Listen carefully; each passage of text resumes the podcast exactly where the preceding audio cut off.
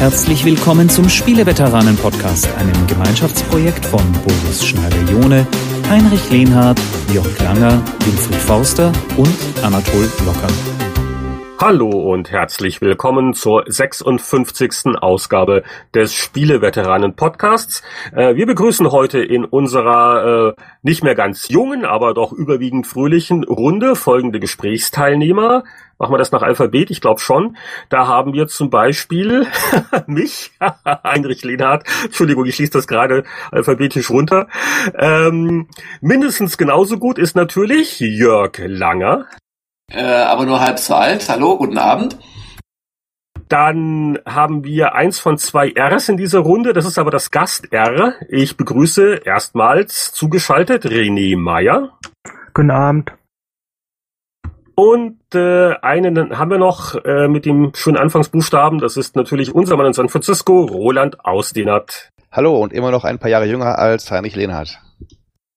Und das war's auch schon. Also der eine oder andere Gesprächsteilnehmer ist verschollen. Ich will jetzt keine Namen nennen, aber es gibt zum Beispiel einen Kollegen, der manchmal ein bisschen behäbig beim Abarbeiten seiner E-Mail-Anfragen ist. Und dann gibt's aber auch einige Was ist das Kollegen. Für ein Sozialdruck hier, den du da entfachst. Wurden keine Namen genannt. Es gibt aber auch Kollegen, die fehlen entschuldigt, weil sie auf irgendwelchen äh, Zugreisen sich befinden oder auf irgendwelchen Messen. Wir waren uns jetzt nicht ganz sicher, auf welcher Messe Anatol diese Woche ist, aber er ist viel auf Messen. Laut Facebook Musikmesse, wenn ich mich heute Morgen recht entsinne. Ah ja, Musikmesse. Okay, das ist dann so die, die Steigerung. Ich glaube, beim letzten Mal war er auf der Spielwarenmesse, jetzt die Musikmesse. Das er legt sich aber auch immer so. Also ich, irgendwie gibt mir das zu denken. Außerdem frage ich mich, warum er nicht einfach aus dem ICE heraus äh, teilnimmt, weil schlechter als ein anderer nicht genannter Mensch kann die Verbindung da auch nicht sein. Ja, ja. Und äh, ja, unser Themenspektrum diesmal, das äh, wird natürlich wieder so die Betrachtung von zuletzt gespielten Software-Neuerscheinungen einschließen. Und wir haben natürlich auch einige Fragen an den René Meyer, der auch gleich mal erklären darf, äh, wer eigentlich ist und was er hier eigentlich macht. Und äh, bevor wir mit dem René loslegen, noch mal kurz in die Runde. Letzte Chance. Habt ihr noch irgendein Thema, das ihr noch mal reinwerfen wolltet? Ganz spontan. Letzte Chance. Sport, Außenpolitik. Also wie gesagt, ich, ich werde den South Park ansprechen, aber mehr habe ich gerade nicht. Ja, okay, damit können wir doch anfangen. Das ist ja jetzt, äh, was du ansprechen willst, ist ja jetzt nicht das Spiel an sich, sondern mehr die äh, Zensur. Ja, ja, genau. Also es hat, glaube ich, jeder mitbekommen. Ubisoft hat äh, South Park veröffentlicht und ähm, hat es dann in Deutschland und Umgebung auch gleich wieder sein lassen können. Und es wurde auch auf Steam dann nicht freigeschaltet, aus dem Grund, dass irgendwo ähm, ein Hakenkreuz vergessen worden ist, äh, weil die ähm, Vorlage ist natürlich schrecklich politisch inkorrekt und äh, eine Charakterklasse ist Jude und hier und da. Und in Deutschland hat man alles gelassen, aber natürlich nicht absichtlich dieses Hakenkreuz. Das wurde einfach vergessen. Man muss es aber wohl suchen. Also ich habe es nicht gesehen oder irgendeiner von uns, soviel ich weiß, in der Redaktion. Und ähm, ja, und meine Frage an euch wäre einfach, wie, wie seht ihr denn das? Ich meine, jetzt haben wir doch schon sehr viele Jahrzehnte Computerspiele in Deutschland. Und ähm, in meinem zarten Alter von 41 habe ich doch schon viele Dokumentationsfilme, aber auch einfach Spielfilme gesehen, wo ganz fröhlich Hakenkreuze zu sehen waren. Und äh, in Spielen führt ein einziges nicht äh, gelöschtes dazu, dass der Hersteller im Prinzip die ganze äh, Auslieferung stoppen kann und ein neues ähm, neue äh, Muster fertigen muss oder neue äh, Kopien herstellen muss. Was was was was haltet ihr davon jetzt mal jenseits von äh, Gebrülle? Ich würde mir wünschen, dass endlich mal ein Entwickler oder auch äh, mehrere Publisher sich zusammentun und sagen, so, wir riskieren es mal, wir nehmen mal ein paar Euro in die Hand und gehen mal vor Gericht mit der ganzen Sache, weil das kann doch nicht sein, dass zum Beispiel Christoph Walz den Oscar bekommt für seine Rolle als, als Judenjäger, als Nazi in, in Glorious Bastards, sich die Deutschen darüber überschlagen und die Kulturminister sich kaum noch halten können, mit dem aufs Foto zu kommen. Aber dann in einem Spiel, wo man ja ganz klar nicht als Nazi agiert, äh, gerade in South Park oder auch Indiana Jones, was auch immer halt, da ist sofort das Ende des Abendlands. Also ich würde mir wünschen, auch damals schon bei Zeitschriften, oh, wir haben hier ein Bild von oder wir haben einen Titel erwähnt, den man hier erwähnen darf. Einfach mal zu sagen, so, klar, es kostet viel Geld, aber wir wollen mal probieren, gerade auch zur Etablierung von Spielen als reales Medium, was wir alle fordern und sagen, sind wir auch und Kino und Comics und so weiter. Das müsste mal einer machen. Das würde ich mir wünschen. Also das ist die eine Sache, die ich auch nicht verstehe. Also es wäre ja jetzt relativ klar, wenn man einfach sagen würde, Hakenkreuze gibt's nicht in Deutschland. Ja, also äh, du weißt, was ich meine. Also wenn wirklich, es gibt ein Gesetz, ob das jetzt gut oder schlecht ist, sei dahingestellt, aber es ist eindeutig. Ich verstehe es also auch nicht, diese Ungleichbehandlung. Und da jetzt eine Frage. Äh, es gibt ja auch immer wieder mal, und das, das wäre jetzt mein Vergleich, weil South Park ist ja eine Komödie, aus vielleicht nicht eine besonders gute, aber es ist ja Comedy eindeutig. Ähm, Gibt es nicht denn nicht auch Filmkomödien zum Thema Drittes Reich, wo dann auch dann Hakenkreuze zu sehen sind, obwohl das eigentlich nur eine Verarschung ist? Ja, das Leben ist schön, gab's auch da von Berlin in, diesen Film. Oder es ähm, es gibt sogar dieses Musical, das hieß irgendwie Springtime for Hitler oder sowas, The Producers, das hat äh, Mel Brooks äh, gebracht auf den Broadway und auch da Preise gekrönt und so. Und das Ganze ist eigentlich eine ja auch für eine große äh, Ver Verulkung der ganzen äh, Hitler-Geschichte halt. Die sind ausgezogen, um ein richtig schlechtes Musical zu produzieren in der in der Story selber. Das ging wieder zum Hit. Und jetzt müssen sie irgendwie daraus gucken, ein Nazi-Musical aufzuführen jeden Abend. Also ganz klar äh, nicht ernst gemeint.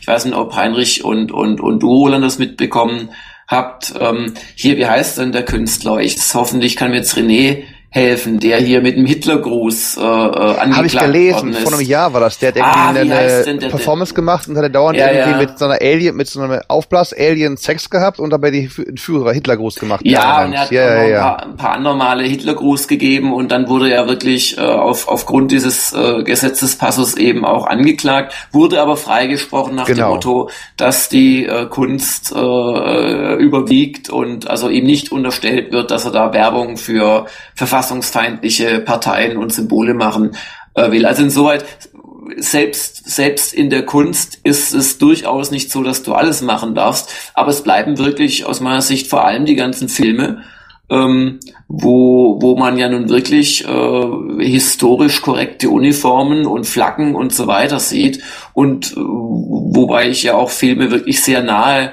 an, an Computerspielen finde und umgekehrt. Also wenn jetzt jemand ein Theaterstück aufführt und was weiß ich, Wagner ins Dritte Reich versetzt, was ja nun auch nicht die allerneueste Idee ist, äh, sehe ich ja noch eher ein, wenn man sagt, ja, hohe Kunst und so weiter, da geht's.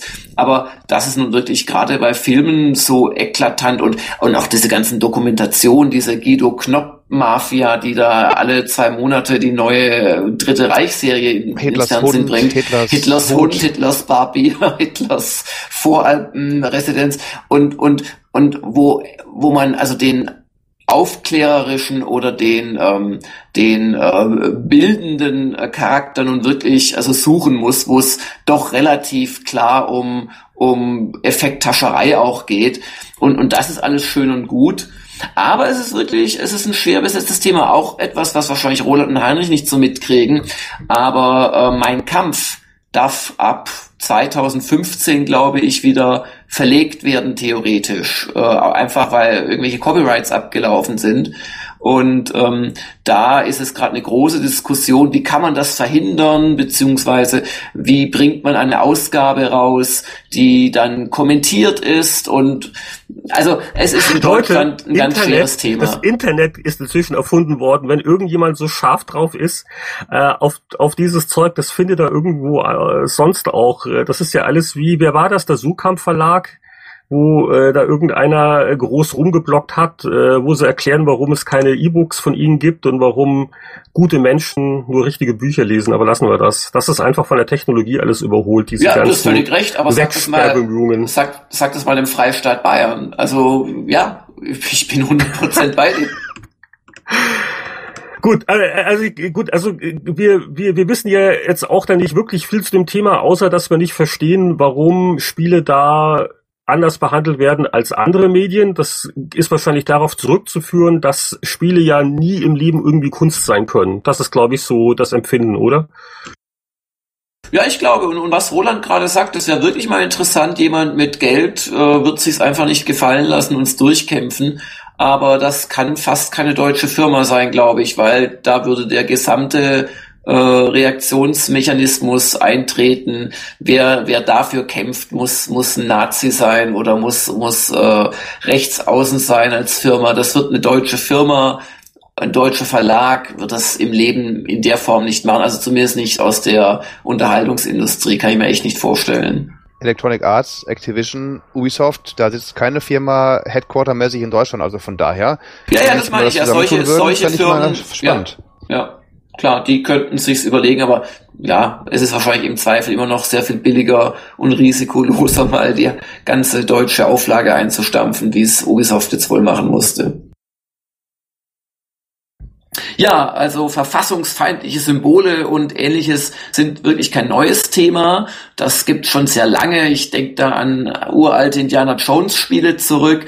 Und wir haben mit dem René Meyer jetzt jemanden im Podcast, der sich da besonders gut auskennt. Vielleicht kannst du dich ja mal so ein bisschen vorstellen, was du machst, René. Ja, hallo, ich heiße René. Äh, danke für die Einladung. Ähm, äh, zwei Projekte von mir äh, sind möglicherweise dem einen oder anderen bekannt. Das eine ist die Sammlung Mogul Power mit Cheats und Lösungen, die ich schon seit äh, 20 Jahren zusammentrage. Respekt. Und das, an und das andere ist eine Sammlung, äh, die jetzt der Name Haus der Computerspiele heißt ähm, und unter deren Banner äh, unter anderem die Retro-Schau auf der Gamescom gestaltet wird und in Leipzig eine große Retro-Veranstaltung namens Lange nach der Computerspiele. Ähm, die ist doch jetzt in, in nicht allzu weiter Ferne wieder, irgendwann im Mai, oder? Ja, zufälligerweise ist sie wieder bald. Am 10. Mai äh, in Leipzig an einer großen Fachhochschule findet zum achten Mal statt. Und wir haben das Glück, äh, nicht nur, dass ich äh, dort mit einem äh, Professor zusammenarbeiten kann, der auch Spiele gern hat und sie auch in seine Vorlesungen mit einbaut, sondern dass wir da in einer riesengroßen Hochschule sind, das ist die größte Fachhochschule Sachsens, ähm, wo wir von Jahr zu Jahr etwas äh, wachsen können, weil es da Unmengen an Seminarräumen gibt, ähm, Räume mit großen Beamern, große Gänge, also man kann jedes Jahr ein bisschen wachsen, weil einfach der Platz da ist. Und dann kannst du dir leider auch schon deine, deine Sammlung auslagern ein bisschen nach, nach äh, in die Uni rein oder hast du noch Platz daheim? Ich meine, wenn du seit 20 Jahren die äh, Mogul Power betreust und äh, Konsolen und Spiel sammelst, wie viel hast du denn eigentlich schon? Wie viele Spiele und wie viel, wie viel Spielsysteme, wenn ich mal so fragen darf? Äh, die Sammlung entstand ursprünglich so als Redaktionsarchiv. Ähm, also Mogul Power gibt's seit so 93 haben wir begonnen mit der Arbeit. Ich bin zu der Zeit auch Spielejournalist geworden und habe auch instinktiv jedes Testmuster aufgehoben, was kam und habe dann auch selbst gesammelt. Und als dann eBay kam, ähm, habe ich richtig äh, kräftig eingekauft. Ähm, der Hintergrund dazu ist, dass ich halt im Osten aufgewachsen bin und wir hatten ähm, DDR-Computer, an denen ich auch in den 80er Jahren so gespielt und Spiele programmiert habe. Aber als dann die Wende kam, so Anfang der 90er Jahre und ich Journalist wurde für Spiele und ähm, Computer, stellte ich fest, dass mir der ganze Hintergrund fehlt. Also die Sachen, mit denen ihr aufgewachsen seid, wie Atari und Nintendo und Sega, das kannte ich äh, nur vom Hören sagen und dachte mir, das musst du nachholen. Und das habe ich, indem ich eben zunächst Zeitschriften ähm, gekauft habe und dann nach nach die Geräte. Mittlerweile sind das 7.500 Spiele, 1000 Spielsysteme, also Konsolen, Heimcomputer, LCD-Spiele, Tabletop-Geräte für den Tisch und ähm, viele tausend Zeitschriften, so 5.000, 6.000 Zeitschriften und nochmal anderthalb tausend Bücher, auch ein schönes Sammelgebiet äh, und das summiert sich zu mehr als 300 Regalmetern. Und wo stehen die Regalmeter? Bei dir im, im, im Schlafzimmer ja dann wahrscheinlich nicht mehr. Ja, man braucht wirklich eine tolerante Frau für so ein, so ein Hobby. Ich habe das Glück, ähm, ich habe hier das ganze Untergeschoss eines Hauses ganz für mich allein, 80 Quadratmeter oder ein bisschen mehr. Und da sind so rund fünf Räume inklusive meines Arbeitszimmers, ähm, was zum Beispiel in den letzten Jahren mit dazugekommen ist, wer den Retro-Stand auf der Gamescom verfolgt. Ähm, wir bauen viel mehr spielbare Systeme auf als früher und dazu brauchen wir Bildschirme und ich habe mittlerweile auch eine Sammlung von so 40 äh, Monitoren und Fernsehern, die dann auch in einem eigenen Raum untergebracht sind. Also so 80 Quadratmeter, praktisch eine ganze Etage, praktisch eine Wohnung für die Spiele. Sehr, sehr cool. Das ist ja auch nicht unwichtig, weil es ist ja schon ein anderes Bildempfinden mit den alten Röhrendingern. Aber die, die, die gibt's ja nicht mehr, ne? Also neu meine ich. Es ist ja alles nur noch LCD. Es hat mehrere Gründe. Zum einen ist das Bild auf so alten Röhrenmonitoren viel besser. Teilweise zicken ja die modernen Flachbildschirme und bringen überhaupt gar kein Bild mehr, wenn man so eine alte äh, Konsole mit Antennensignal äh, anschließt. Also das ist ein Grund. Und der zweite Grund ist äh, der Preis. Man kriegt so einen alten Röhrenmonitor für einen Euro auf eBay und man kann auch mal versehentlich herunterpotzeln lassen. Also ähm, die sind billiger und die sind natürlich authentischer. Jetzt hast du vorhin auch Zeitschriften erwähnt. Das finde ich ja sehr schmeichelhaft, dass sowas überhaupt äh, Sammelwert ist. Jetzt ist natürlich dann die Frage, die ich mir stellen würde, Mensch, ich habe hier noch auf dem Dachboden noch so ein paar keine Ahnung, ein paar alte Happy Computers, äh, bin ich jetzt reich oder wie, wie, wie kann man überhaupt äh, ein Gefühl dafür kriegen, ob so die Sachen, die man vielleicht privat noch irgendwo rumstehen hat, irgendeinen Wert haben? Oder ist das äh, alles äh, ohnehin mehr so idealistisch? Also gibt es dann sowas wie, wie so ein Briefmarkenwertkatalog auch im Spielebereich? Äh, also der ehrlichste Wertmesser ist eBay. Man kann schauen, ähm, für wie viel Euro etwas weggegangen ist. Dann gibt es auch auf Facebook einschlägige Gruppen, wo man so auch Fragen stellen kann, wie viel etwas wert ist. Oder es gibt auch so Sammlerkataloge, also in der Tat äh, so Bücher, die Leute, äh, wo Leute die Geräte zusammengestellt haben und den Sammlerpreis. Ähm, man muss leider sagen, dass die Preise in den vergangenen Jahren regelrecht explodiert sind. Zum Beispiel bei Systemen wie äh, Super Nintendo, da haben sich die äh, Spielpreise vervielfacht teilweise. Also es gibt einige Geräte, die sind immer noch günstig, zum Beispiel nackter C64 aber es ist auch schwierig, einen Preis festzulegen für ein Gerät, weil ähm, das Zubehör immer eine sehr große Rolle spielt. Also man kann ein C64 für 20 Euro bekommen, aber wenn zum Beispiel der goldene C64 ist oder wenn die Packung mit dabei ist oder so einige Originalspiele mit dabei sind, dann können daraus schnell mehrere hundert Euro werden. Der goldene C64? Ja, das war aber so eine limitierte Auflage, ne? Mhm, die war, glaube zum ein Millionsten verkauften C64 in Deutschland wurde die für die Mitarbeiter von Commodore und so hergestellt. Es sieht sehr schick aus und so eine Geräte, die kommen hin und wieder auf eBay oder der legendäre C65, also der Prototyp, der nie in den Handel gekommen ist. Für den muss man dann nun etliche tausend Euro hinlegen. Währenddessen man eine alte Pong-Konsole teilweise für einen Euro bekommen kann. Also die Preise, die sind sehr, sehr unterschiedlich, ähm, hängt auch manchmal vom Wochentag ab oder von der Uhrzeit oder äh, ob das zum Beispiel ein PAL oder ein NTSC-Gerät ist. Zum Beispiel NTSC-Geräte, die gehen in Deutschland nicht so gut weg wie ein PAL-Gerät. Jetzt, jetzt sammelst du ja ob der Sammellust. Du sammelst ja jetzt nicht, um da reich und berühmt zu werden. Wie ist denn jetzt, wenn jetzt irgendeiner kommt und sagt, Mensch, hier, äh, das eine Ding aus deiner Sammlung, ich äh, hier äh, schreib dir jetzt gleich einen Scheck. Äh, wie, wie, wie ist denn das so? Ist da die Versuchung groß oder äh, trennst du dich sehr ungern nur von irgendwelchen Stücken? Mm, ja und nein. Also wenn man so viel hat, also über 300 Meter, dann, dann wird es überhaupt nicht auffallen, wenn zum Beispiel mehrere Geräte fehlen oder 100 Spiele oder so. Auf der anderen Seite ist natürlich so eine große Sammlung auch, auch eine Last. Äh, wir äh, proben jetzt gerade einen Umzug. äh, oh, viel Glück. Und als wir hier in dieses Haus vor 2008 gezogen sind, ähm, da könnte man ein Buch darüber schreiben. Also das waren so mehrere LKW-Ladungen. Das musste so in mehreren Etappen geplant werden. Also erst ein Regal aufgebaut werden für ähm, die PC-Spiele, ähm, 70 Umzugskartons. Also man brauchte dafür mehrere Umzugsetappen immer einen ganzen Transporter. Und so eine große Sammlung ist natürlich auch eine Belastung. wenn jetzt jemand käme und sagt, hier eine Million, dann würde ich wahrscheinlich ja sagen und äh, würde, würde versuchen, meine äh, Familie auch zu bereden, nach Kalifornien zu ziehen und gar nicht mehr zu sammeln. Also ähm, auf der einen Seite ist es schön, äh, wenn man so inmitten von so vielen Spielen sitzt. Äh, der ganze Raum hier, der ist äh, umströmt mich praktisch. Also äh, umgeben von der Geschichte, der der Mantel der Geschichte umweht dich ständig. genau, so weil ich gerade sagen. Also äh, jeder Quadratzentimeter ist ja voll. Ja, die die Wände sind mit LCD-Spielen, mit Büchern, mit Zeitschriften. Das ist natürlich auf der einen Seite inspirierend, aber auf der anderen Seite ein kleines bisschen erdrückend. Und ich versuche mich da zu befreien, indem ich ähm, nach dem Credo lebe auswärts analog. Also ich benutze zum Beispiel überhaupt kein Handy ähm, und habe die ganze Sammlung auch nur auf dieser Etage. Das heißt, wenn ich jetzt eine Etage nach oben gehe, da kommen wir dann in die analoge Etage, wo im Wohnzimmer nicht mal ein Fernseher steht, sondern ein Kamin. Und so befreit man sich so ein bisschen. Versicherung hast du schon eine, oder nicht? Haftpflichtversicherung eine gute. Oder eine Hausratversicherung, muss ich ja eher sagen, oder? Braucht man dafür? Na, es ist schwierig, hier einzubrechen und alles mitzunehmen. Aber Feuersbrünste oder Erdbeben, das muss man doch absichern, die ganze Sache so ein bisschen, oder? Was natürlich problematisch sein könnte, das wäre sowas wie ein Hochwasser. Das wäre natürlich sehr, sehr bitter. Ach, Jemini, richtig. Das ist wohl so, ja. Äh, klar, du bist im Untergeschoss, meintest du, ne?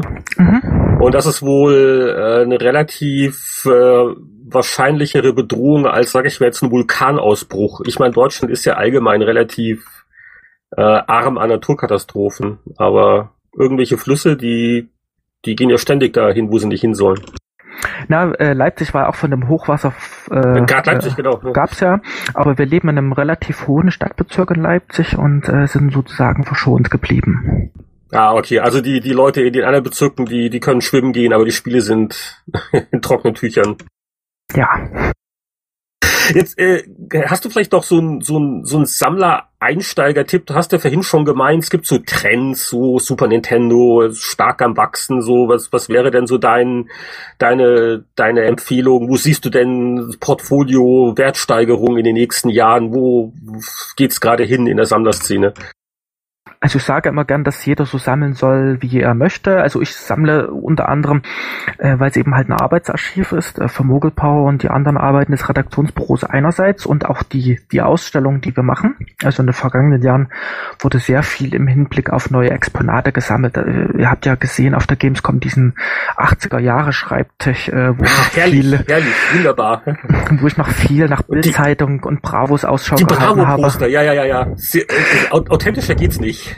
Sowas, also man überlegt sich eben, äh, dass man eine Ausstellung zu diesem oder jenem Thema machen will, wie zum Beispiel auf einer Leipziger Automesse hatten wir eine Ausstellung über Rennspiele und äh, habe hab ich dann nach, nach Lenkrädern Ausschau gehalten und also das ist so, so mein Motiv, also alles kennenzulernen, ähm, Arbeitsarchive, Ausstellungen und ähm, eben äh, sich ein Bild zu machen, wie das früher war und aber viele andere äh, Leute, die sammeln, weil sie zum Beispiel ihren C64 von, von damals wieder aufleben lassen wollen und die sind dann eben mit ihrem C64 und mit Zubehör glücklich oder andere, die konzentrieren sich nur auf Nintendo und da muss man sagen, äh, Leute, die nur Nintendo sammeln, die haben eine viel bessere Nintendo-Sammlung als ich, der ein Generalist ist, was Vor- und Nachteile hat. Also Vorteil ist, ich kann sozusagen alles sammeln. Dann Nachteil ist aber, dass ich nie so vollständig sein werde bei einem System wie, wie jemand, der nur so etwas sammelt. Und es gibt Leute, die sammeln alle NES-Spiele und äh, das schon seit Jahren, schauen die nach bestimmten Spielen und wollen es dann vielleicht noch in Originalverpackung haben und so gut wie möglich. Und ich habe da so andere Motive und gehe anders vor und deswegen ist es schwierig, ähm, da einen Tipp zu geben. Ne? Jeder soll so sammeln, wie er möchte. Andere sammeln zum Beispiel nur Zeitschriften oder nur, nur Spiele eines bestimmten Herstellers wie Lucas äh, Film oder Infocom. Und man soll eben halt das sammeln, äh, ja, was, was man sammeln möchte. Und, und hast sicher noch ein paar Praxistipps, wie man die Lebensgefährtinnen oder Lebensgefährten bei Laune hält, wenn man das sagt, du Schatzi, also hier deine, das Bild von der Schwiegermutter und deine, deine hübsche Vase, da ist jetzt kein Platz dafür, da muss jetzt meine Infocom-Sammlung hin. Wie geht man da am besten vor? Äh, sich trennen. Also ich habe da so äh, harte Worte wirklich schlimme Dramen erlebt, dass es Sammler gibt, die ihre, Sam ihre Sammlung im Keller, im feuchten Keller lassen müssen, die überhaupt nicht nach oben dürfen. Oder ich hatte mal einen Fall erlebt, das hatte mir ein Freund erzählt, da hatte die Freundin nicht mal erlaubt, äh, dass er eine Spielkonsole besitzen darf. Und er hat dann eine, er hatte dann eine Spielkonsole gekauft und bei meinem Freund gelagert, äh, seinem Nachbarn. Er musste dann immer zu dem Freund gehen und, und dort zu spielen. Und das ist eben halt äh, Wahnsinn. Absolut dramatisch und ich bin froh. Also meine Frau, äh, mit der ich schon seit mehr als 20 Jahren zusammen bin, äh, die ist da sehr tolerant und arbeitet seit seit Jahren auch bei dem Redaktionsbüro mit, kümmert sich um die Vermarktung und was braucht man eben. Also wenn man so ein so eine Riesensammlung hat, da braucht man auch eine Familie, die hinter einem steht, sonst ähm, zerreißt ein. Ich fahre auch öfters auf Veranstaltungen wie eine Woche Gamescom. Das macht eben halt auch nicht jeder mit, ne? dass man eben halt jeden Sommer erstmal mit den Vorbereitungen für die Messe verbringt und dann eine Woche dort ist oder so lange nach der Computerspiele. Das eben halt auch wochenlang ist man da fast Vollzeit mit der Organisation beschäftigt und fährt immer zu Retro-Veranstaltungen oder kauft dann auch mal so Dinge, ne? wo jemand anders vielleicht Kopf schütteln würde, irgendwelche Collectors Editions für 100 Euro oder so. Und im Zweifelsfalle immer an folgenden Leitsatz denken, die Liebe geht, die Sammlung bleibt, oder? Das, äh, das ist unser Schlusswort für diesen Bereich. Ja. zwei Fragen habe ich aber noch, die ich gerne René stellen möchte, wo ich mhm. einmal hier in, in leibhaftig ähm, quasi dabei habe. Äh, hast du keine Angst, wenn du die Spiele auf Messen oder auch auf so Events gibst, dass da was passiert, dass irgendwie einer mal mit einem, weiß nicht, äh, kippt ein Bier über über die historische Zumbitsu-Konsole oder was halt dann da und alles ist verloren? Oder was machst du dann? Nein, äh, überhaupt nicht. Also ich bin, es gibt Leute, die äh, fassen jede einzelne Zeitschrift nur mit Handschuhen an und tun die in Klarsichtfolie und ich bin aber äh, eher ein Benutzungssammler. Ich habe auch zwei Kinder, die sind elf und sechs und die möchte man natürlich auch nicht ausschließen, wenn ein neues Nintendo-Spiel kommt. Ähm, und ich finde das überhaupt nicht schlimm, so, so Geräte, die ich ja teilweise auch nur einmal habe, wie zum Beispiel Neo Geo oder so eine Pippin-Konsole mit auf eine Messe zu nehmen, weil die Alternative dazu wäre, dass die zu Hause verstauben. Das ist dann äh, auch nicht erstrebenswert. Also ich finde es überhaupt nicht schlimm und hin und wieder geht tatsächlich auch mal was kaputt oder muss nachgelötet werden, so ein Controller, da gibt dann einen Geist auf, aber das nehme ich eben halt gerne in Kauf dafür, dass man eben halt so viel ähm, Feedback bekommt und so Freude vermitteln kann. Das finde ich ein super Standpunkt übrigens. Also das ist, was mich immer aufregt, äh, auch ganz andere Welt, aber Leute, die sich, äh, weil sie durch irgendwelche Petrodollars zu Milliarden gekommen sind, äh, irgendwelche Kunstwerke kaufen und die verschwinden dann in Tresorräumen äh, unter Tage. Also das ist so irgendwie das allerletzte, finde ich. Also mhm. insoweit finde ich deinen Standpunkt da wirklich sehr gut, René. Letzte Frage wäre, was spielst du denn selber, wenn du siebeneinhalbtausend Spiele hast und es kommen jedes Jahr hunderte dazu? Ähm, hast du einen Genre, das du besonders magst oder sagst du, okay, ich, ich gucke mir jetzt alles nur kurz an. Wahrscheinlich MMOs fasst du gar nicht erst an, weil die viel zu viel Zeit brauchen würden. Was, was spielt René Meyer, wenn er mal nicht sammelt? Oh, ich habe, äh, dich, ich habe äh, sechs Jahre lang mit Hingabe das beste Spiel aller Zeiten gespielt. Ähm, World of Warcraft. okay.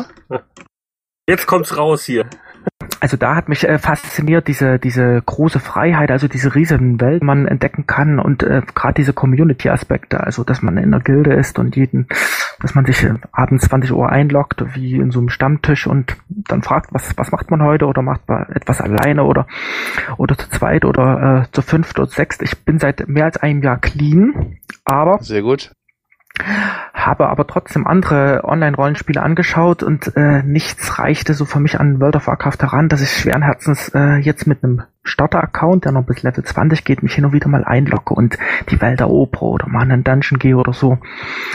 Generell muss ich sagen, dass ich zwar Retro-Spiele sehr liebe und sammle und die Musik höre und was darüber lese, aber ich würde mich nicht den ganzen Abend hinsetzen, um zum Beispiel Frocker zu spielen oder Donkey Kong. Also bei Retro-Spielen ist es so eher das, so das Gesamtvergnügen, das Gesamtpaket, was mich so reizt. Ne? Auch diese Erinnerungen an alte Zeiten, die ich teilweise nicht erleben konnte, ähm, währenddessen ich so privat eher sowas spiele, Ego-Shooter oder äh, GTA oder eben halt das übliche. Hm, ich glaube aber, das ist ein schmutziges Geheimnis des, des ganzen Retro-Kults, den ich auch bei mir selbst schon entdeckt habe, äh, des Öfteren. Man, man hat ganz tolle Erinnerungen an alte Spiele. Man kramt sie auch mal wieder hervor. Bei mir ist es übrigens eher auf dem Emulator, wo ich auch noch ein paar alte Kisten rumstehen habe. Und so richtig länger spielen tut man aber die allerwenigsten, weil A, Lebenszeit und B, muss man halt doch sehr viel Arbeit auch teilweise reinstecken. Ich meine, so ein altes Ultima, da ist man ganz kräftiger mitprotokollieren und, und handschriftliche Notizen machen. Und das sind so Sachen, also ich weiß nicht, wie es dir geht, René, aber ich will das auch irgendwann dann nicht mehr. Das ist mir echt zu anstrengend. Wie, wie siehst du das? Äh, ja klar, zum einen ist der Komfort sehr gestiegen, das ist ein Grund, ähm, dass man zum Beispiel schnell speichern kann beispielsweise. Und das andere ist so ein Spiel wie Tetris. Ich meine, warum soll man das bei aller Liebe jetzt so 20 Stunden am Stück spielen? Ne? Oder oder sowas wie Pac-Man. Also das ist sehr nett und ich schaue es mir wieder gern an und mal eine Runde. Pong auf, auf der Gamescom muss immer sein, aber ähm, heute gibt es eben halt so viele Spiele und ich muss noch so viel kennenlernen. Es gibt so viele Gebiete, über die ich ganz wenig weiß, wie zum Beispiel so japanische Super Nintendo Rollenspiele oder klar würde man gern mal ein altes DOS-Rollenspiel ausprobieren von äh, Westwood, was man damals verpasst hat, aber es ist eben halt schwierig und die Spiele, die sind eben halt so unglaublich lang, auch früher gewesen.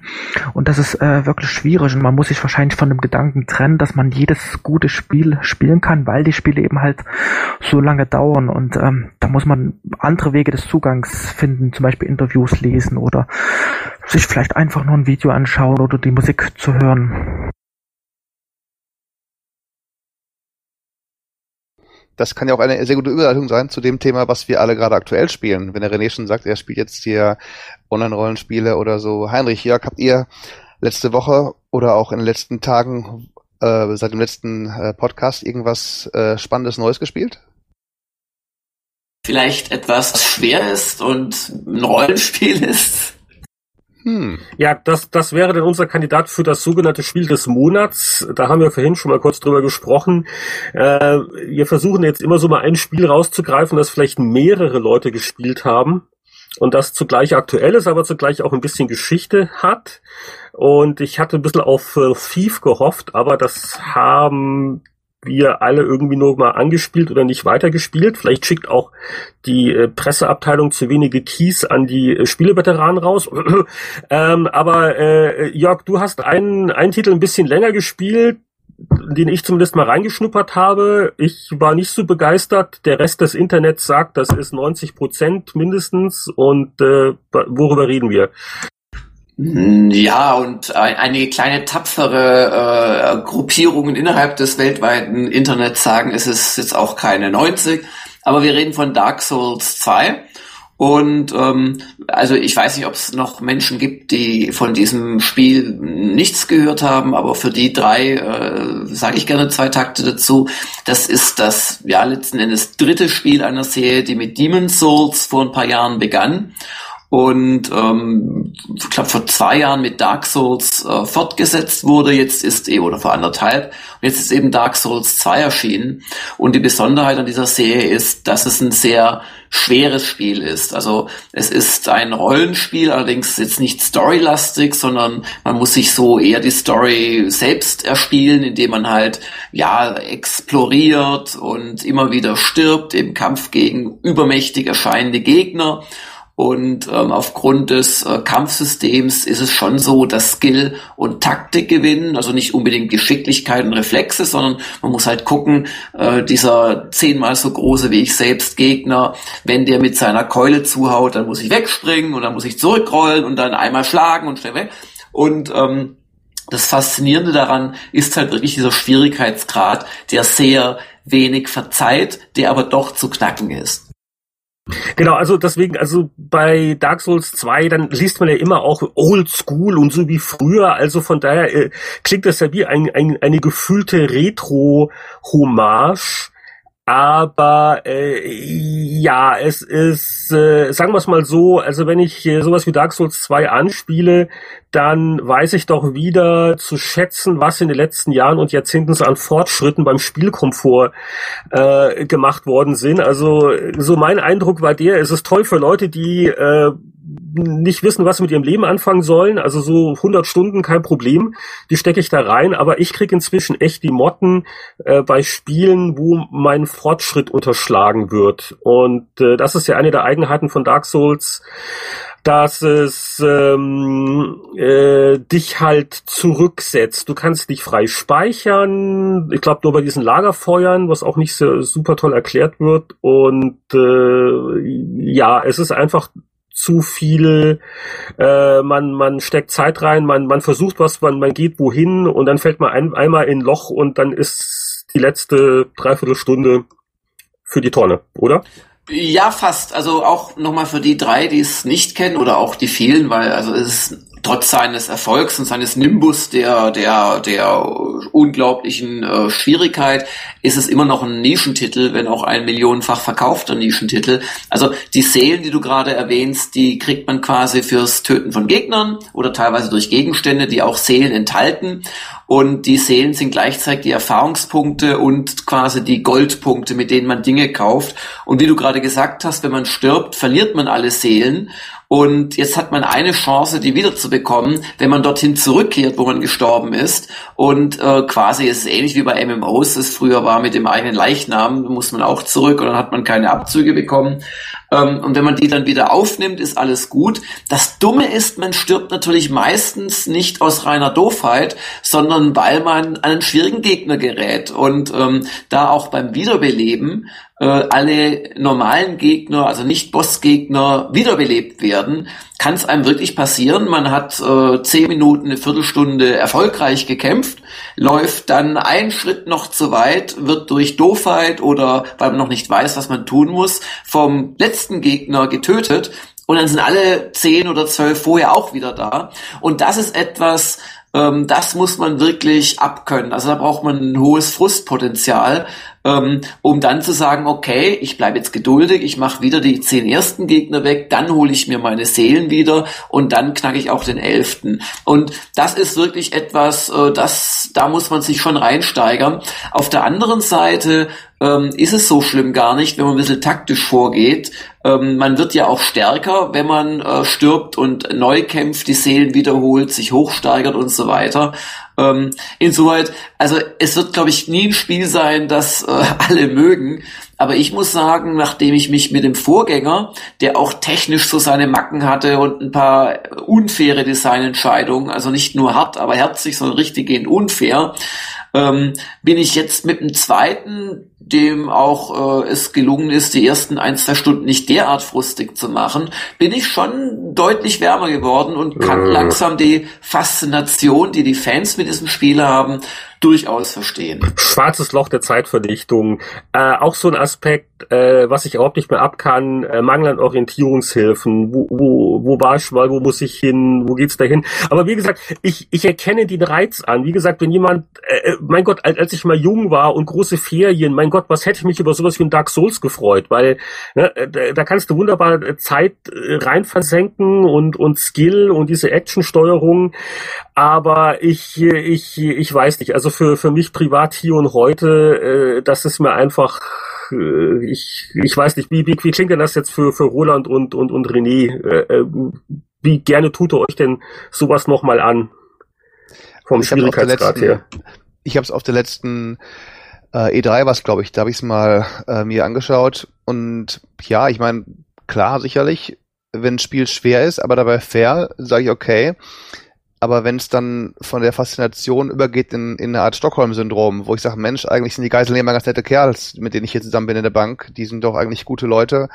Ähm, und, und darüber eigentlich interessante Sachen äh, übersehe, wie eben, wie du sagst, halt auch so, so speichern öfter möglich als nur ein paar Mal oder äh, Gegner poppen wieder auf, die ich eigentlich schon umgebracht habe oder äh, Karten und Orientierungsgeschichten ja, nee, also die hätte ich dann doch ganz gerne gesehen und vielleicht sind die deswegen nur alle so begeistert, die Leute, weil die eben das Ganze nicht mehr gemacht haben früher. Die kennen es noch nicht, die wissen nicht, dass man bei Mario und Sonic sterben, sterben konnte und da war mal im letzten, in der letzten Welt kaputt. Da musstest du halt wieder alle Welten durchspielen, bis du hin wolltest halt und das ist für die vielleicht deswegen so eine Offenbarung, weil sie es nicht besser kennen. Das ist meine einzige Erklärung vielleicht dafür. Ich finde das jetzt schon, also schon ein bisschen fies den Leuten gegenüber, die es mögen, weil sie so ein bisschen als Trottel hingestellt werden. Also ich sehe auch dieses nee, Stockholm. Das sagt er ja nicht. Als Trottel habe ich nicht gesagt. Ja. Nee. Okay, also als Unwissende, die, die halt nicht wissen, wie es früher war. Ähm, aber ich, ich, ich. Ich kenne, klar. Wenn ich, ja. wenn ich halt, ich sage, ich fahre heute nur Autos mit, mit ABS und, und, äh, ähm, sag mal schnell, automatischer Lenkhilfe und so weiter. Dann fahre ich meinen Oldtimer und sage, wow, hier muss ich was tun, hier muss ich richtig noch die, die, das, die, das Lenker bewegen und so, ist aber auch interessant und so. Cool nachschippen.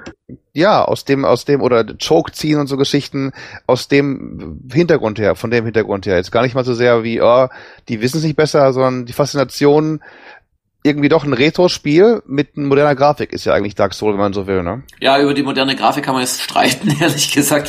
Aber ähm, ich, ich glaube, es geht doch ein bisschen zu kurz. Also mich, mich nerven übrigens auch, also total. Wir haben da mit Gamers Global also anderthalb Jahre lang hier Kriege gegen irgendwelche Ultra-Fans geführt, also Diskussionskriege natürlich, die halt, äh, wie du schon sagst, mit Stockholm-Syndrom, die dann halt auch wirklich die, die ganz objektiv nachweisbaren Schwächen ignorieren oder, oder umdefinieren oder verherrlichen.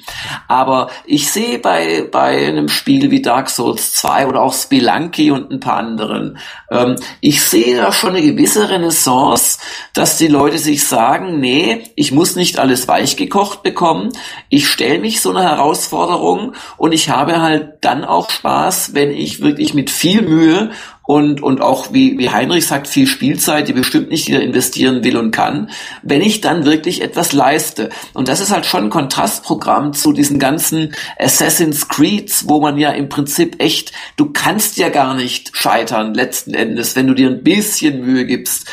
Und, und ist, so nehme ich es eher wahr. Und ich, ich glaube jetzt nicht, dass das der große neue Trend bei den Computerspielen ist und alle wollen quasi Retro-Schwierigkeit bei modernen Spielen haben. Aber es ist doch okay, wenn es quasi einen Teil des Hobbys gibt und einen Teil der, der, der Spiele, die die Hersteller rausbringen, das auch befriedigen. Also ich kann da nichts äh, Falsches dran sehen. Nur klar, es muss dem Heinrich nicht gefallen und ganz ehrlich, ich werde Dark Souls 2 auch nicht äh, 60 Stunden lang spielen, um es einmal dann vielleicht gerade so zu lösen oder doch am Gegner zu scheitern. Also das ist doch für jeden die Entscheidung, wie er es machen will. würde es das Produkt so sehr verschlechtern, wenn man äh, einen Modus einbaut, meinetwegen so im geheimen Cheat-Menü, den, den, den Softie-Modus, der mir nur zwei Sachen gibt, eine, eine, eine Automap und eine Quicksave-Option. Ganz spannende da Frage, ganz spannende Frage. Ich glaube hm. ja nein, aber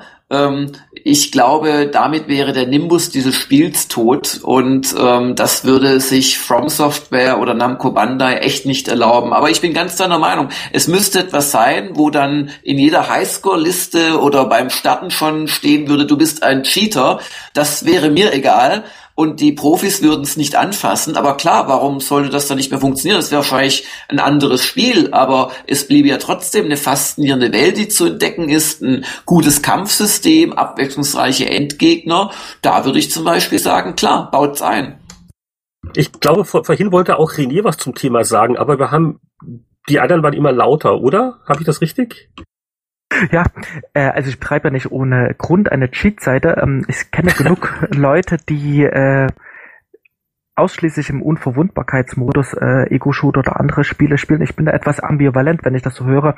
Äh, man spielt eine Dreiviertelstunde, fällt in ein Loch und muss diese Dreiviertelstunde nochmal beginnen. Das wäre absolut grässlich. Dazu äh, muss ich sagen, es gibt bei uns zu Hause oft Theater. Ich habe zwei Kinder, das eine ist elf, das andere ist sechs. Beide spielen sehr gern Wii U. Und äh, der Elfjährige, der kann schon lesen und die Tochter noch nicht. Und die Tochter überschreibt ähm, regelmäßig versehentlich den Spielstand oh, äh, oh, oh, oh. von äh, von dem äh, Mario-Spiel äh, des Sohns. Da gibt es ein großes Theater. Sie sagt dann immer ganz treuherzig, tut mir leid, habe ich äh, versehentlich gemacht, was eben halt auch der Grund ist.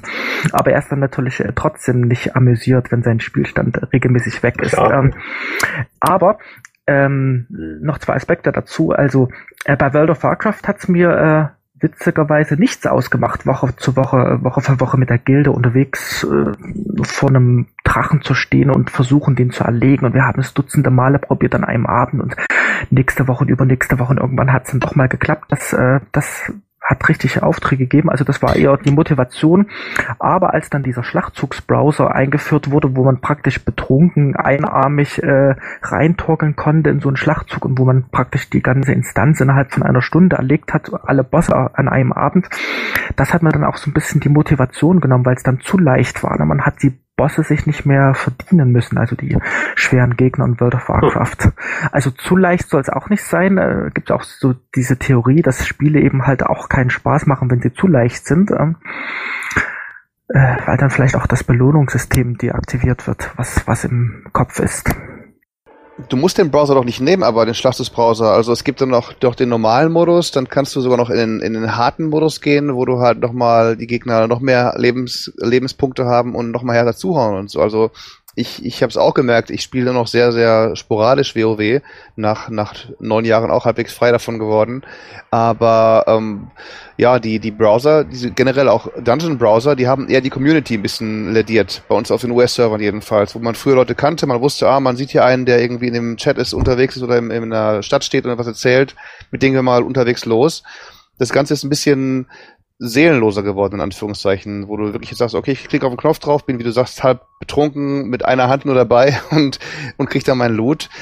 Das hat mit der Community wenig zu tun, die eben jede Woche den Drachen versucht umzuhauen. Aber bevor wir jetzt auch noch in eine tiefen Analyse von WoW einsteigen, möchte ich doch noch ein Missverständnis bei äh, Dark Souls ausräumen. Ich habe es ja selbst gehabt vor anderthalb Jahren diese mehr von wegen, man wird zurückgesetzt und hat alles verloren, die stimmt aus drei Gründen nicht. Das eine ist, Gegenstände, die man auf seiner äh, auf seiner Erkundung einsammelt, die bleiben im Inventar. Man kann sich sogar in gewisser Weise durchsterben, also irgendwo durchrennen, wo man weiß, die verfolgen mich, bringen mich um, aber ich schnapp mir schnell das neue Schwert ähm, und das habe ich dann nach dem Aufwachen und kämpfe entsprechend besser.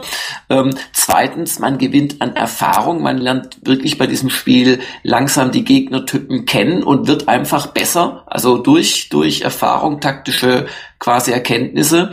Und drittens, man spielt ja nicht äh, Harakiri-mäßig, sonst hat man ja nach einer Stunde keine Lust mehr, sondern man tastet sich vor, man hat das Gefühl, jetzt überlebe ich es wahrscheinlich nicht mehr lange, dann kehrt man zurück, hat seine Seelen, steigert sich ein bisschen hoch, rastet, die Gegner werden wiederbelebt. Übrigens, ähm, das war mir auch nicht bewusst in der SDK, äh, Heinrich, es werden die Gegner jetzt nur noch zehnmal wiederbelebt und danach bleiben oh, sie weg. nur noch zehnmal.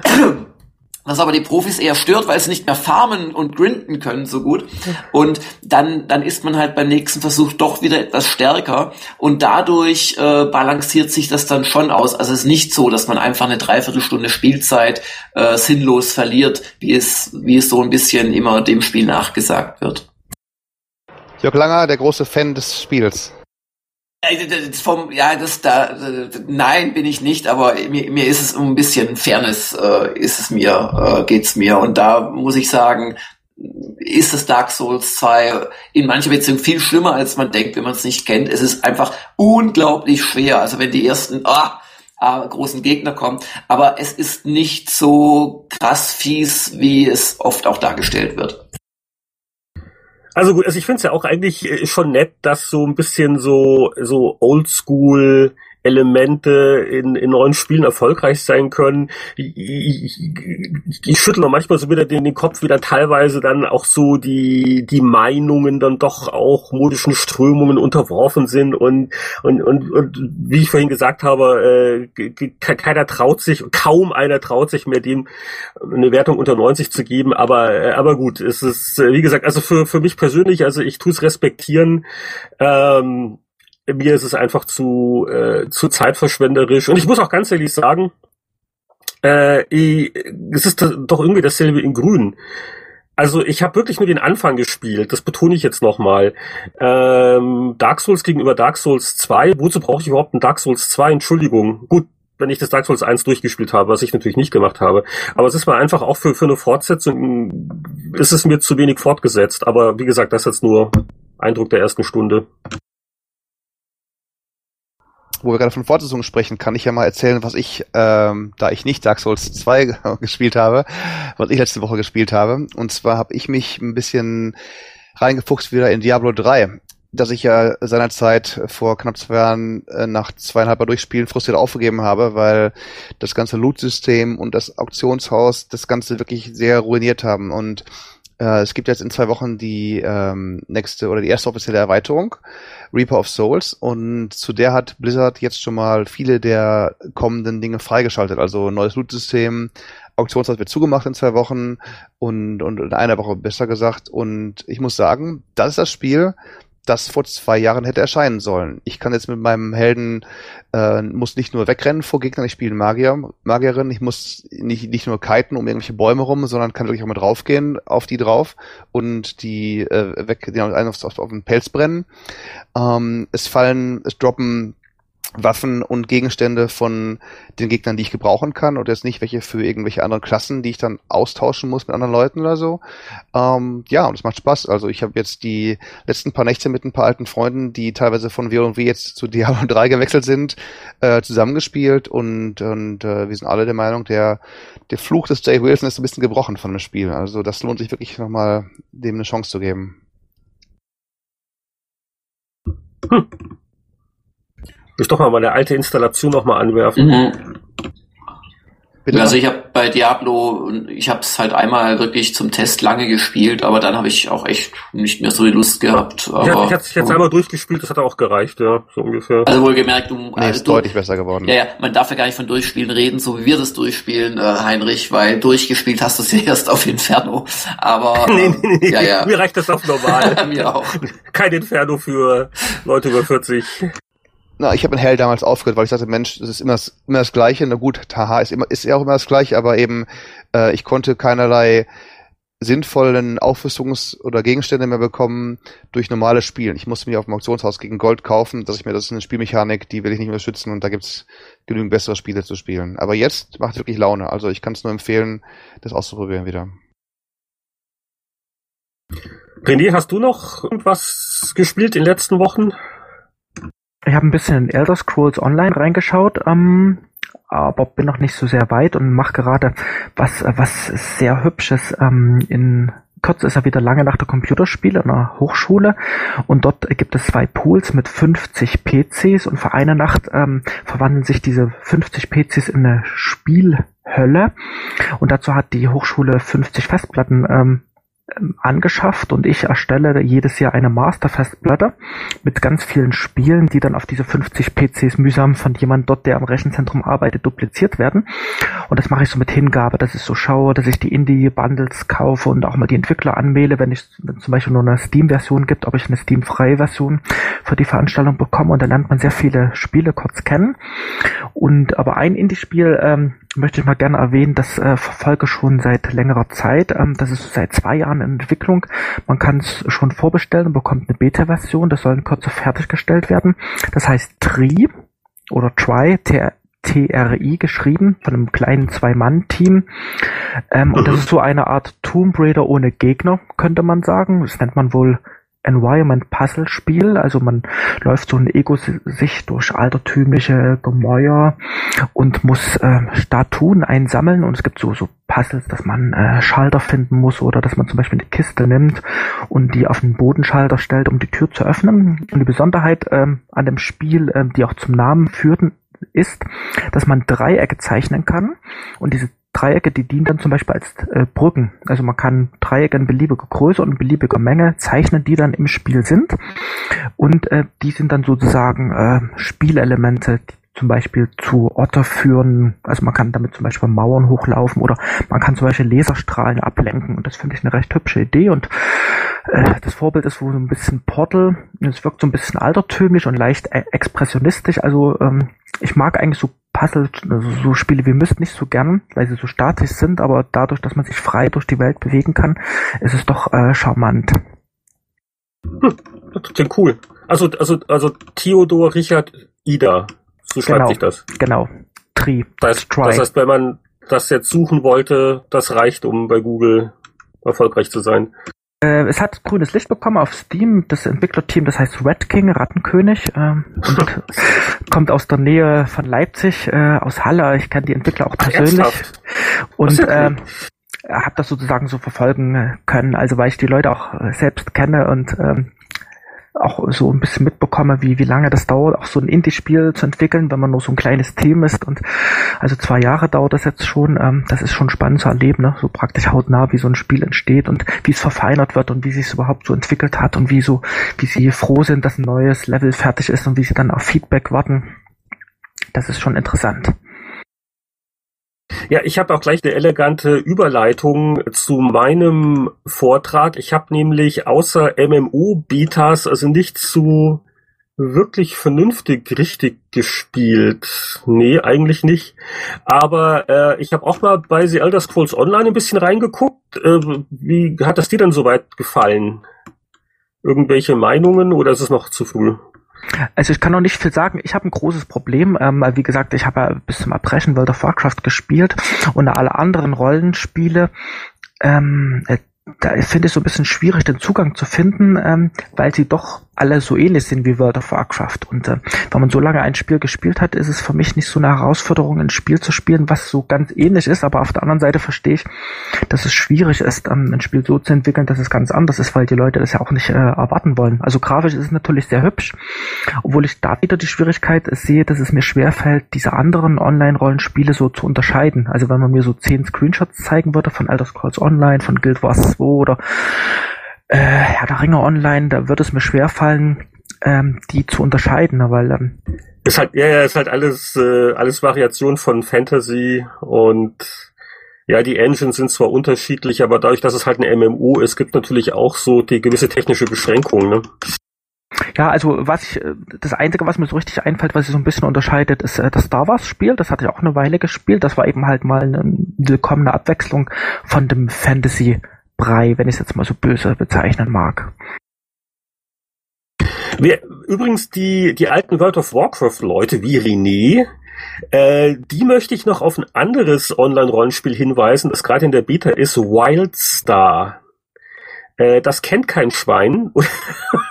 Ganz schlimm ist es, glaube ich, nicht. Also mir hat das auch nichts gesagt. Da war ich jetzt auf einem Presseevent äh, letzte Woche und äh, das war sehr interessant. Habe auch ein bisschen die Beta gespielt und da daran haben ein paar ehemalige WoW-Leute jetzt auch seit vielen Jahren schon rumgebastelt und das ist äh, Science Fiction und hat äh, spielt sich auch schon anders so vom Kampfsystem her. Ist also sehr sehr viel mehr Bewegung drin. Aber ähm, so rein vom Feeling her und so und so wie die Kamerawinkel sind und wie das so fließt also das das wäre so meine Empfehlung für Leute die von WoW kommen und mal was anderes wollen. Äh, das erscheint Anfang Juni und ähm, das ist ganz, ganz, ganz knuffig und pfiffig gemacht und hat auch diesen eher Cartoon-Grafikstil und nimmt sich auch nicht allzu ernst. Und äh, ich habe jetzt nicht so viel gespielt, aber das fand ich jetzt irgendwie auch ganz pfiffig. Ich habe es auf der also, Games Oh, Entschuldigung, ich habe es auf der Gamescom gesehen, also Präsentation und hätte vielleicht ein bisschen Angst, dass es doch vielleicht zu albern ist. Was sagst du? Äh, es wirkt ein bisschen albern, ja. Wobei, also es ist, es ist ganz, ganz nett albern. Man, man muss schon den Stil mögen. Es ist von daher so das Gegenteil von The Elder Scrolls Online.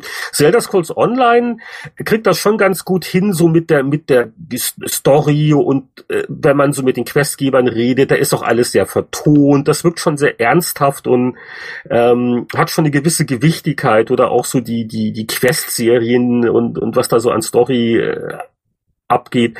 Äh, äh Wildstar ist, ist, ist, ist sicher juxiger. Also ist, also ist ein ganz anderer Stil.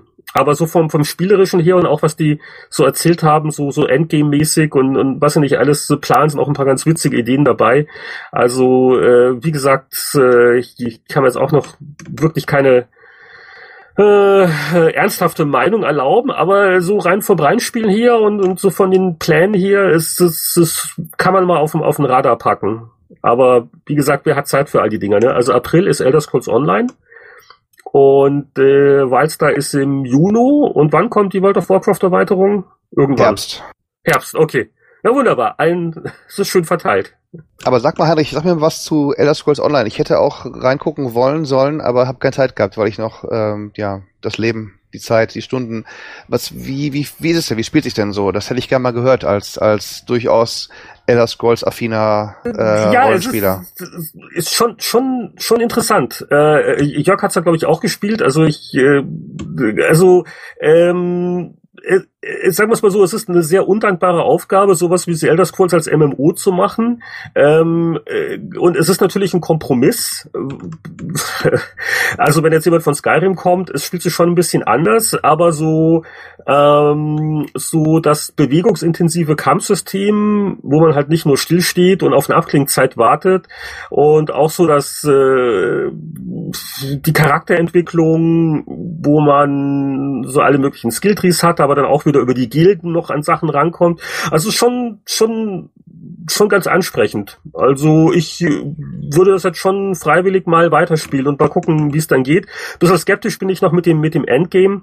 Äh, das ist ja wohl dann vor allen Dingen äh, dieser Fraktions-PvP und das ist wohl sehr episch alles und Belagerungswaffen, aber es ist halt nicht mein Ding.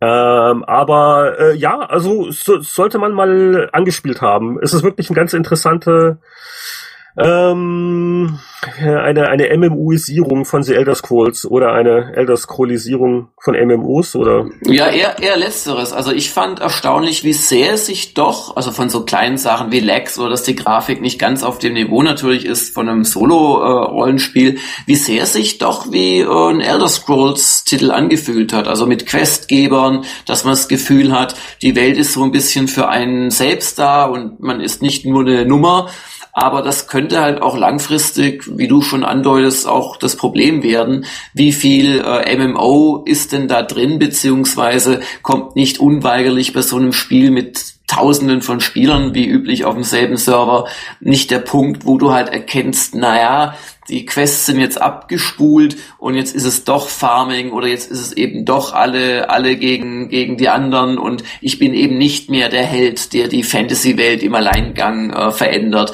Ich glaube, der Moment der Wahrheit kommt irgendwann in dem Spiel. Aber mein Gott, also bis dahin habe ich bestimmt äh, ein, zwei Monate gespielt, wenn ich es jetzt nicht äh, rund um die Uhr mache.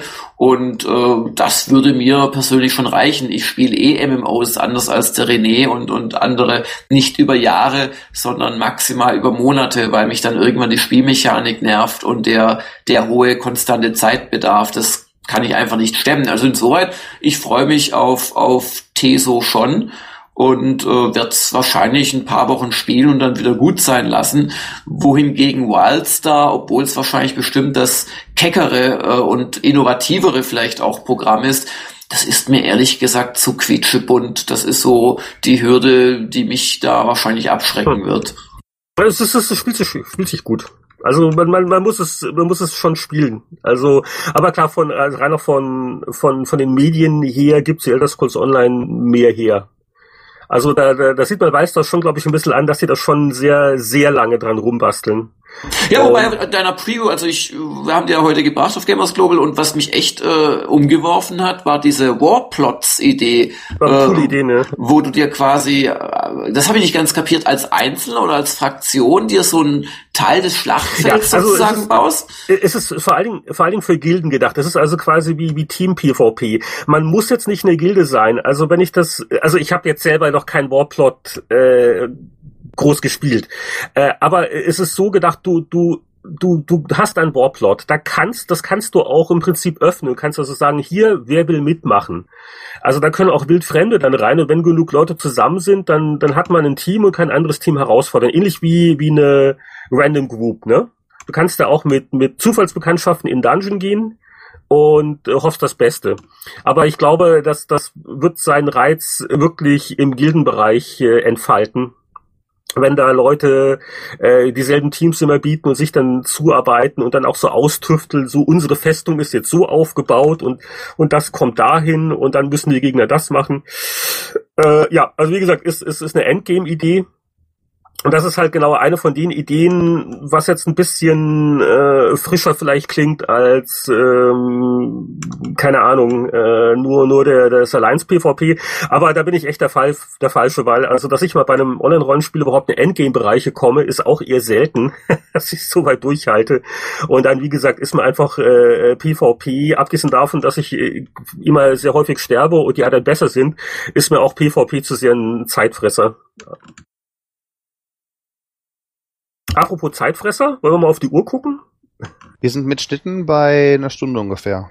Ah, also ich hätte schon noch ein, zwei Spiele gespielt, aber ich will mich nicht Ach so, aufdrängen. Ja, ja, okay, also Jörg, Jörg haben wir äh, irgendwie übersehen, äh, vergessen. Also, was hat Jörg noch gespielt? Die, die, die Verlängerung, die gönnen wir uns noch. Also ich möchte nur zwei Titel nennen, ähm, die, die ich interessant finde. Das eine ähm, ist äh, ein zweiter Teil oder ein Zusatz-Add-on-Content ähm, zu einem Spiel, das ich, als es rauskam letzten Sommer, gar nicht so toll fand. Und zwar heißt das Shadowrun Returns. Ich glaube, wir haben es damals auch in der Spieleveteranen ähm, Gruppe erörtert und ähm, beschimpft, wollte ich sagen.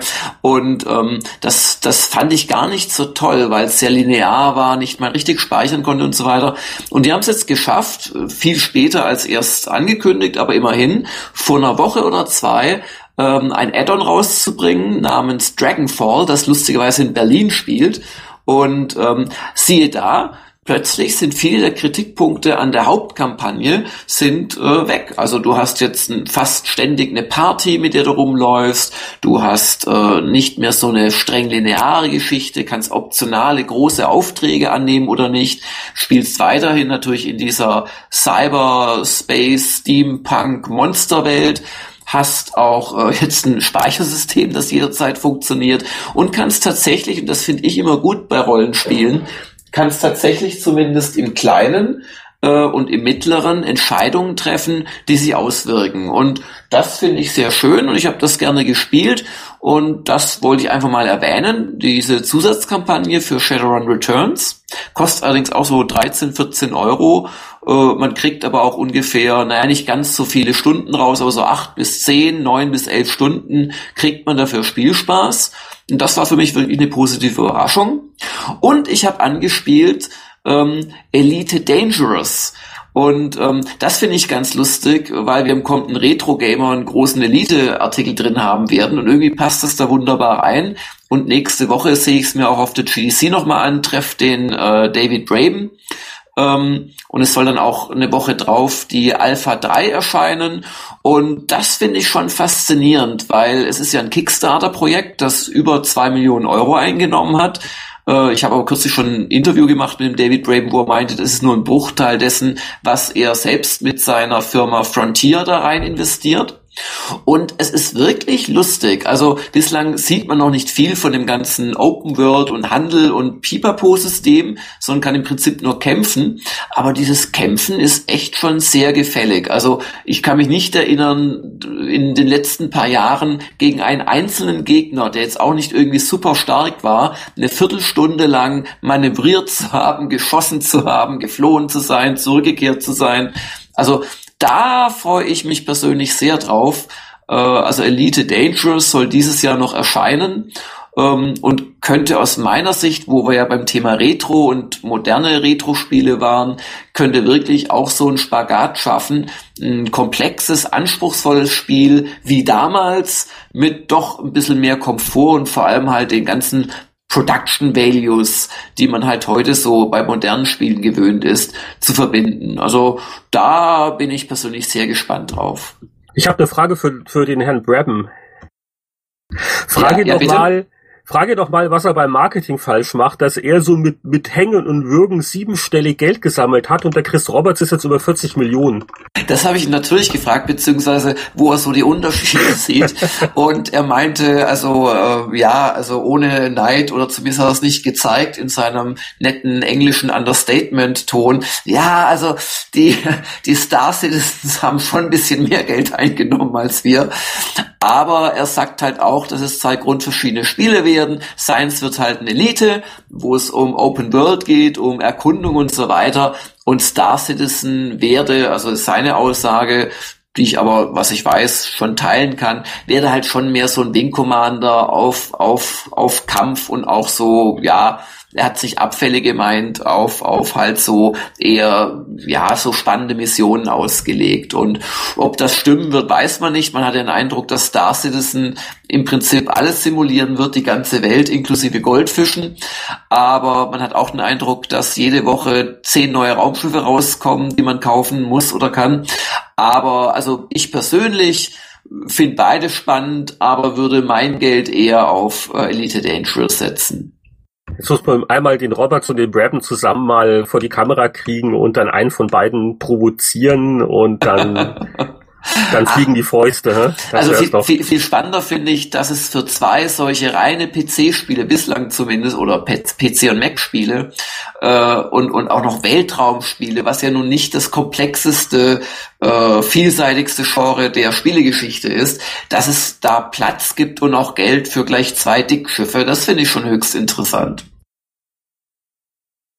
Ja, und da wir noch genug Geld haben, äh, um den Server aufrechtzuerhalten, aber dessen Geduld nicht überstrapazieren wollen, kommen wir jetzt, glaube ich, unauffällig zum Ende der heutigen Ausgabe mit einem ganz besonderen Dank an René Meyer, der hat uns heute gerettet. Vielen Dank und das war ein sehr interessantes Gespräch. Und äh, toi toi toi mit der die die die die die lange Nacht, das klingt immer so nach einer Schlummer äh, Pyjama Party, aber so ist es nicht. Also da da kommen die Leute nicht im Schlafanzug und kriegen Milch und Kekse, oder? Äh, nee, äh, mittlerweile kommen äh, 2000 Besucher, also das ist schon ein richtig großes Event mittlerweile. Ange alle ordentlich angezogen und, und nüchtern. Und die meisten haben Sachen an, ja. Die meisten haben Sachen an. Oi, oi, oi, oi. und und und und nochmal noch mal zu zur Erinnerung, wann und wo genau? Am 10. Mai 2014 in Leipzig. Genau, und wir, wir eine Webseite dazu? Bitte? Gibt es da eine Homepage, die du, die du noch uns nennen das, kannst? Das, das, das tun wir verlinken auf der Webseite, oder? Kann man googeln, ähm, schreibfabrik.de slash Spielenacht. Und äh, ja, nochmal vielen Dank und damit beenden wir den äh, 56. Spieleveteranen-Podcast und sagen kollektiv Tschüss. Tschüss.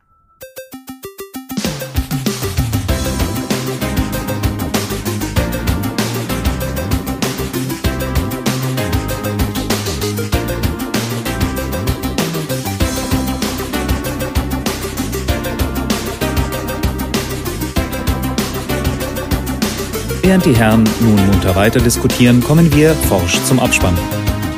Der Spieleveteranen-Podcast ist ein privater Podcast. Sie erreichen ihn unter www.spieleveteranen.de. Auf diesem Blog finden Sie Informationen, Links und können sich an Diskussionen beteiligen. Wir wünschen Ihnen viel Spaß. Bis zum nächsten Mal.